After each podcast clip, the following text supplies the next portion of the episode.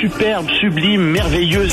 Sauf que ce gars-là est quand même euh, rationnel et pragmatique. Et ça pose un très grave problème.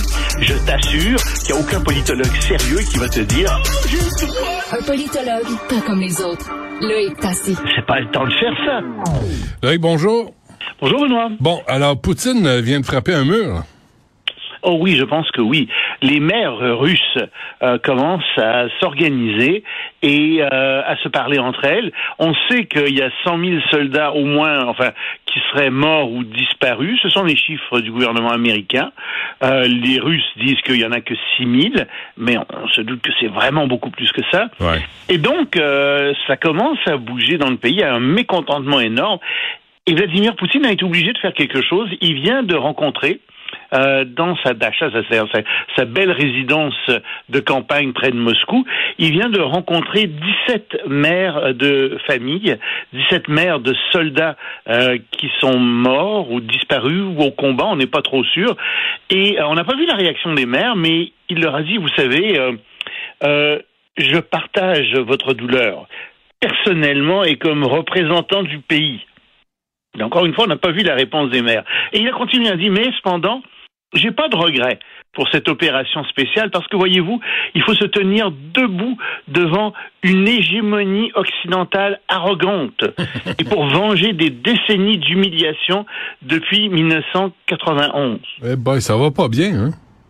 Non, ça va pas bien dans sa tête non plus. Mhm. Euh, tu sais, c'est quand t'es rendu à dire, euh, c'est pas des, pour les intérêts de la Russie là qui fait ça, c'est par vengeance et parce qu'il s'est senti humilié. Euh, tu dis non mais attendez là. C'est dangereux, et- même. ben, c'est dangereux, mais son premier ministre est encore pire que ça, Mende- Medvedev. Euh, il a dit euh, avant-hier, je, je le cite, il faut liquider complètement euh, l'Ukraine dans sa forme actuelle.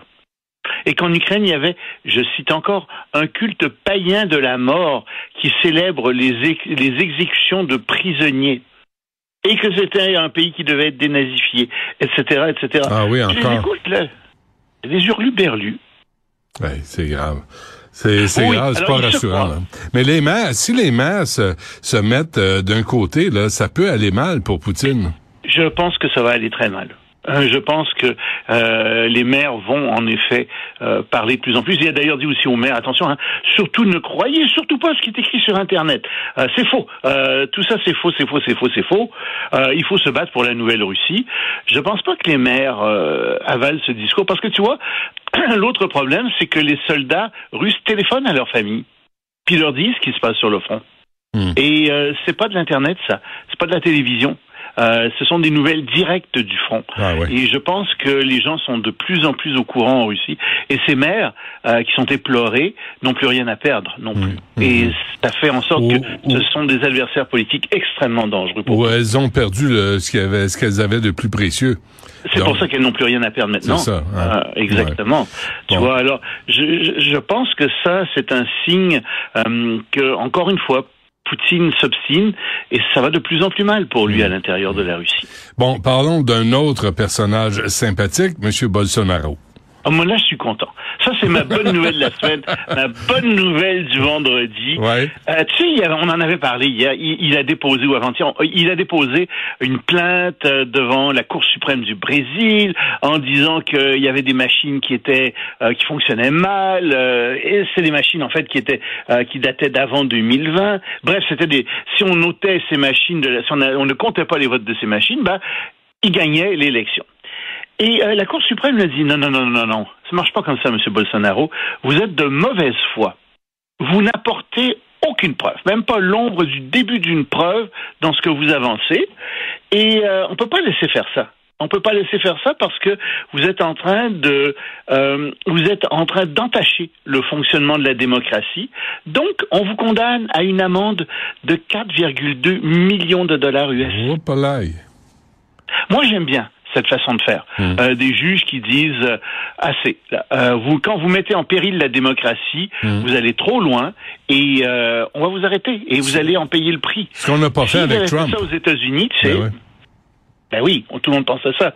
Euh, tu sais, quand tu quand tu mets quand tu menaces la démocratie, je pense qu'à ce moment-là, les gens qui menacent la démocratie doivent faire euh, l'objet de mesures exceptionnelles. Hmm. Et, c'est le cas de Bolsonaro, c'est le cas bien entendu euh, de Donald Trump, mais il y en a d'autres comme ça qui font ça.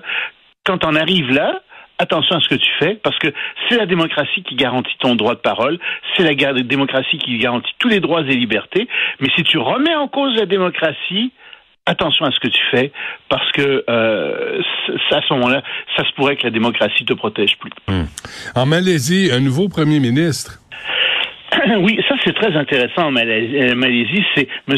Anwar Ibrahim qui a 75 ans, mais ça fait 20 ans qu'il lutte pour euh, devenir euh, premier ministre de ce pays. il a été, il est par la peau des fesses, ça, parce que son pays n'a que 82 sièges, ça en prend 112 pour être majoritaire. Euh, il est chef du parti de l'Alliance de l'Espoir. Et donc, bon, enfin, euh, en s'entendant avec d'autres, puisqu'il est minoritaire, on a décidé qu'il serait Premier ministre. Mais c'est quelqu'un qui est très particulier.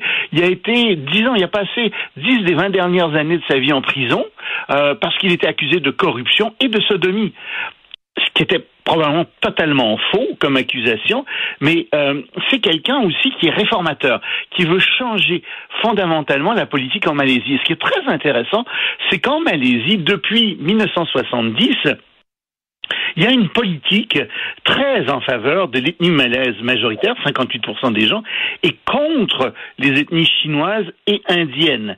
C'est-à-dire que, qui forment, elles, les Chinois, ils sont à peu près 23% de la population, et les Indiens à peu près 7%. Parce que ces gens-là avaient toutes les richesses, tous les privilèges, et donc, un peu comme dans notre révolution tranquille, euh, si tu veux, euh, les, les, Malaisiens ont dit, bon, ça suffit, euh, on veut, on est majoritaire chez nous, on veut diriger chez nous, et donc, ils ont mis en place une politique du Malais d'abord, en 1970, c'est le, le parti, le Barisan national qui a fait ça, et euh, donc, ce monsieur Anwar Ibrahim dit, écoutez, ça fait longtemps que ça dure, ça fait 50 ans que ça dure. Maintenant, il faudrait peut-être changer de politique. Il faudrait peut-être avoir une politique qui est basée sur le mérite plutôt qu'une politique qui est basée sur l'origine ethnique. Et donc, euh, il y a beaucoup de gens qui le suivent, qui sont d'accord avec lui, particulièrement euh, les gens d'origine chinoise, d'origine indienne, qui sont derrière lui. Mais ça rue dans les brancards parmi les Malais, d'autant plus que les Malais sont à majorité des gens musulmans et qu'il y a une politique très pro-musulmane aussi en Malaisie. Alors, pendant que lui fait ça, ben, il y a des groupes fondamentalistes musulmans qui en profitent pour dire ah ben vous voyez euh, c'est c'est c'est ce, ce, musulman n'est pas un vrai musulman. En fait euh, il faut qu'il faut être beaucoup plus dur que ça. Euh, il faut redonner aux Malais il faut que les Malais conservent tous leurs privilèges ethniques etc et, et, et donc il faut aller vers un, islam qui est de l'islamisme en fait. Donc voilà ce qui bouge en ce moment en Malaisie. C'est vraiment intéressant à suivre. Je lui souhaite bonne chance dans sa réforme euh, mais ça va pas être évident Très bien. On se laisse là-dessus. Loïc Tassé, merci. À lundi. Salut. À lundi.